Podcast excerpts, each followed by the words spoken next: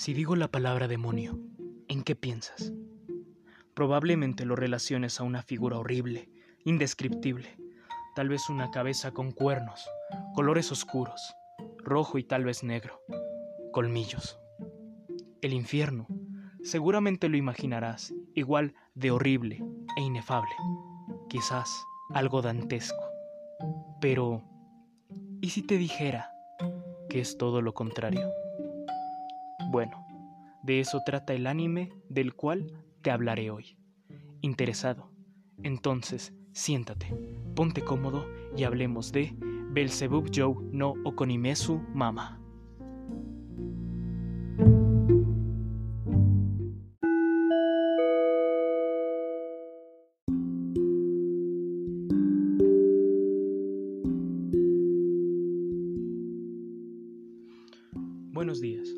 Tardes o buenas noches.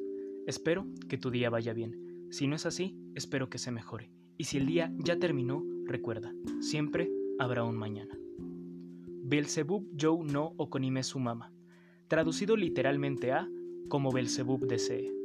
Es un anime producido por Lighten Films, basado en un manga escrito e ilustrado por Matoba, cuya primera emisión fue del 11 de octubre de 2018 contando con 12 capítulos licenciados por el servicio de streaming Crunchyroll. Para opinar sobre el anime, lo dividiremos en apartados, personajes, argumento, puntos buenos, puntos malos, conclusión y mi opinión en extenso con spoilers. Sin más preámbulo, hablemos de Belzebub Yo o No o Konime Sumama.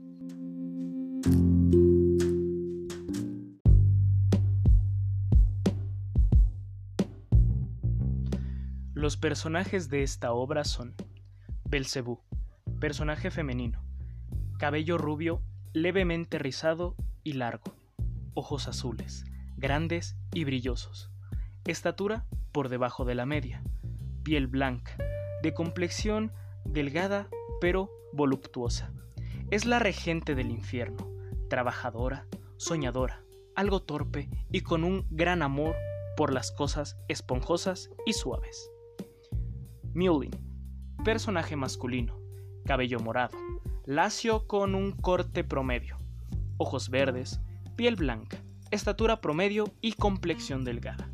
Es el sirviente directo de Belzebub, algo torpe y tímido, devoto a su trabajo y a su jefa. Belfegor, personaje femenino, cabello rosa, corto hasta el mentón, ojos rojos, piel blanca, complexión delgada y estatura baja. Es la mejor amiga de Belzebub, bastante miedosa a nivel social, lo que la hace ir al baño constantemente. Azazel, personaje masculino, cabello blanco, largo y trenzado, de ojos cafés y piel morena, alto de estatura y complexión musculosa y fornida. Es muy buen amigo de Mjolnir. A pesar de su apariencia, es bastante tierno y amigable. Su forma de comunicación es no verbal, pues a lo largo de la serie usa letreros para poder comunicarse. Estos son los personajes principales y los cuales aparecen a lo largo de toda la obra.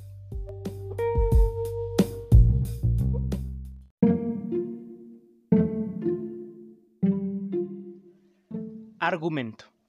El anime trata de la historia de la reina del infierno Belzebub después de la Guerra Celestial, el cómo se administra el gobierno infernal y el crecimiento sentimental de cada personaje en el interior y en relación con los demás personajes.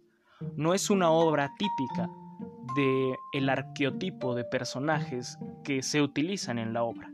Con esto me refiero a que no es lo que se acostumbra en una obra de demonios y de infierno, lo cual se siente bastante bien.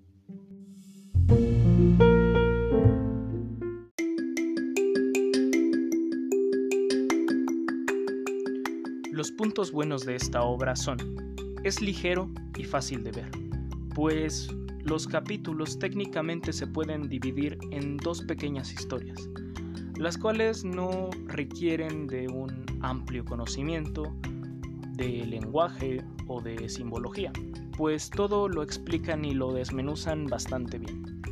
tiene un buen diseño estético de personajes y tiene su gracia propia, su idiosincrasia. Me llamó mucho la atención que a pesar de que trata de demonios utiliza colores muy suaves, tenues, tonos pastel y la estética es muy de anime, es muy normal, así que puede que sea chocante para aquellos a los que les gusta todo lo relacionado a los demonios, pero realmente se siente bastante bien, bastante ligero. Su comedia romántica es bastante natural, algo torpe, sí, pero extrañamente natural, cosa que es bastante positiva también. Ya hablé de la paleta de colores, que es muy adorable. Son tonos pastel, tonos muy eh, brillantes, muy, muy lindos. Me, me gustó esa parte y pues representa muy bien la idiosincrasia de la obra. Eh, y precisamente hay una pequeña reinvención con los conceptos demonológicos que se conocen popularmente, desde la estética de um, los demonios, la cual cambia muchísimo, y al hecho de que la mayor parte de los demonios no son desde nacimiento así. Se explica que la mayor parte de ellos pues cayeron, precisamente como la historia más conocida del demonio más conocido. Así que tiene muy buenos puntos eh, a favor esta obra.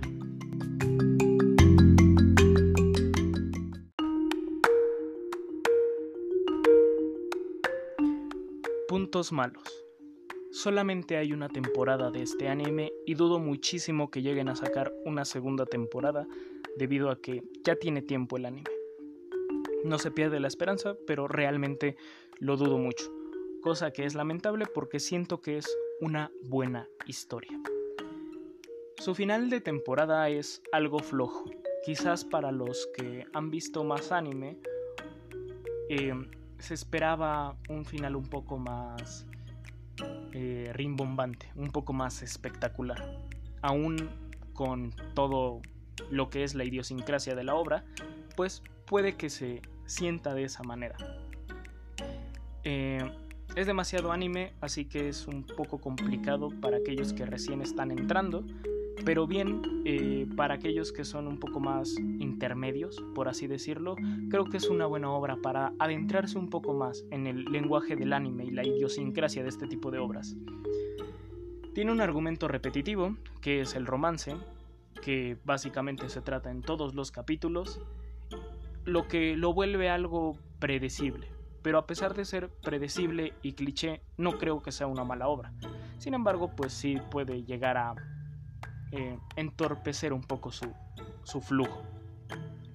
El desarrollo de personajes está limitado, pues precisamente es una comedia, entonces no busca exactamente la seriedad, así que deja algunos vacíos argumentales con respecto a los personajes, al menos en la temporada del anime.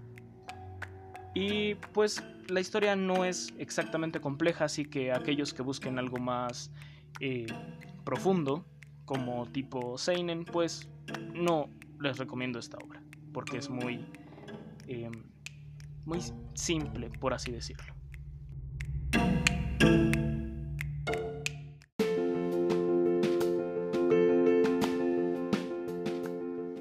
Conclusión, a este anime le doy una calificación de 3.5 bolas esponjosas de 5. Si bien es una obra con una estética muy anime, también es una estética muy propia. Su historia es buena, no es excelente ni es uno de esos animes que todo el mundo debería ver por lo menos una vez, pero sin duda es de unos animes que se pueden disfrutar sin necesidad de mucho tiempo se puede maratonear o bien se puede ver con mucha tranquilidad y calma, pues los capítulos se dividen en promedio en dos pequeñas historias, como ya lo había mencionado, y además, si bien muestran una secuencia, no es exactamente necesario haber visto el capítulo anterior para entender la historia. Sí, puede que te pierdas algunos detallitos, pero no es que te puedas perder fácilmente en la historia, en cambio a un Seinen, por ejemplo. Eh, la paleta de colores es bastante relajante. De hecho, siento que es muy fresco utilizar ese tipo de colores para una obra de este tipo, lo cual también me ha gustado bastante. Se desenvuelve muy bien en la comedia romántica, aunque es un poco más comedia que romance, pero de todas formas, al menos en lo personal, yo no lo veo mal. Y si bien es una obra sin mucha complicación y es dirigida a un público joven, cualquiera puede disfrutar de este anime en una tranquila tarde. Así que esta es mi conclusión. A continuación, vienen los spoilers, así que ahora te toca elegir ir a ver Belzebub Joe no Okonime Mama y regresar a mi opinión en extenso o quedarte y comerte algunos spoilers.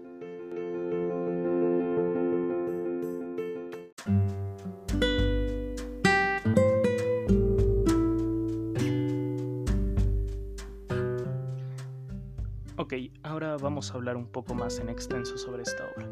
El cambio que se le hace a los demonios me pareció eh, peculiar. Es básicamente como el meme de nadie, nadie, absolutamente nadie, y esta obra, cambiando la estética de los demonios. No es la primera vez que se le hace un cambio de estética, no es la primera vez que hay un cambio de paradigma a este subgénero, pero se siente bastante bien. E insisto, no es como que haga enojar este cambio. A lo mejor habrá personas que les gusten demasiado los demonios y lo sientan como que esto no es un demonio. Pero realmente siento que este tipo de cambios, aunque puedan parecer menores, le dan más variedad a los subgéneros y a las tramas que pueda haber dentro de ellos. Lo cual, insisto, me parece bastante bueno. Eh, la relación que hay entre Mulin y Belzebub me parece demasiado tierna porque son como dos niños, y más que niños, bebés tratando de amar. Eh, lo cual te da ternura, así seas una persona eh, poco afectuosa, te parece bastante tierno, porque ambos intentan e intentan acercarse el uno al otro, pero no pueden. Hay un tema similar en obras populares como Evangelion y el dilema del, erizo. Pero aquí no se trata sobre eso, es más sobre la torpeza. Es más eh, del cómo puedo estar seguro que ella siente lo mismo, que no voy a arruinar, en este caso, una relación de trabajo y amistad. Así que, pues, es, es bastante lindo y es bastante natural porque, insisto, son como niños. Eh, estoy seguro de que si alguien se ha enamorado con poca experiencia social y experiencia amorosa, se va a comportar de la misma manera. A pesar de que pueda parecer obvio, hay momentos en los que eh, del otro lado no se siente de esa manera. Por lo cual es por eso que siento que es torpe, pero natural. Eh, un asunto aquí. para los que ya vieron el anime se habrán dado cuenta de que la percepción de Belzebub pues es similar a la de un sucubo. Eh, para aquellos que no sepan qué es un sucubo, pues son precisamente entidades demoníacas eh, eróticas. Eh, siento que Belzebub tiene un poquito de esa estética, de hecho se menciona a los sucubos en la obra, pero siento que precisamente le pusieron un poco de eso a Belzebub, porque la hacen ver voluptuosa, principalmente de la parte eh, superior. Sin embargo, la estética del anime, su tipo de dibujo, no permite que esa sensualidad, que ese erotismo eh, se pueda percibir fácilmente. O sea, siento que es como que un poco rebuscado. Hay algunas otras obras, principalmente del género Echi, que destacan en este asunto y con los cuales, si hacemos una comparación, pues es más que obvio que Belzebub, eh, pues va a perder. Entonces sé que se trató de manejar un poco este tema, eh, ser un poco sexy, un poco erótico, un poco atrevido, pero realmente la estética y el tipo de dibujo y animación que tiene no lo permite. Entonces siento que eso fue un, desatino que tuvo la obra. Eh, no es High School DxD, no es High School of the Dead, no es To Love Root. así que pues siento que ese fue un pequeño errorcillo, no me gustó mucho.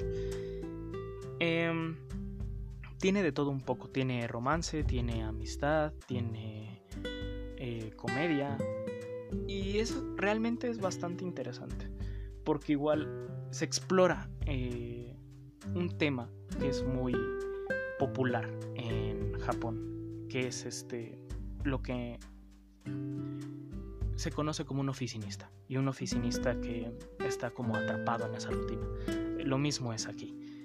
Eh, pero pues se tratan temas divertidos. O sea, por ejemplo, las transiciones que tiene Belzebub a la primera demonio Belzebub, cuando se vuelve una especie de cavernícola, es bastante lindo. Y, insisto, eh, es muy particular todo el estilo de esta obra, lo cual, pues, la hace sentir bien, la hace sentir un poco fresca. A ver, tiene muchos clichés esta obra, como la mayor parte de el género eh, de comedia romántica. Eh,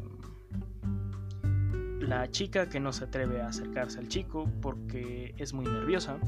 Los dos que sienten lo mismo pero que son incapaces de estar juntos por su propia torpeza. Escenas como cuando Mulin está enfermo y Belzebub lo va a cuidar. Que es una escena muy cliché. Pero, insisto, se siente natural. Es algo que es esperable, pero que no sientes que sea un error. Pero existen esos clichés.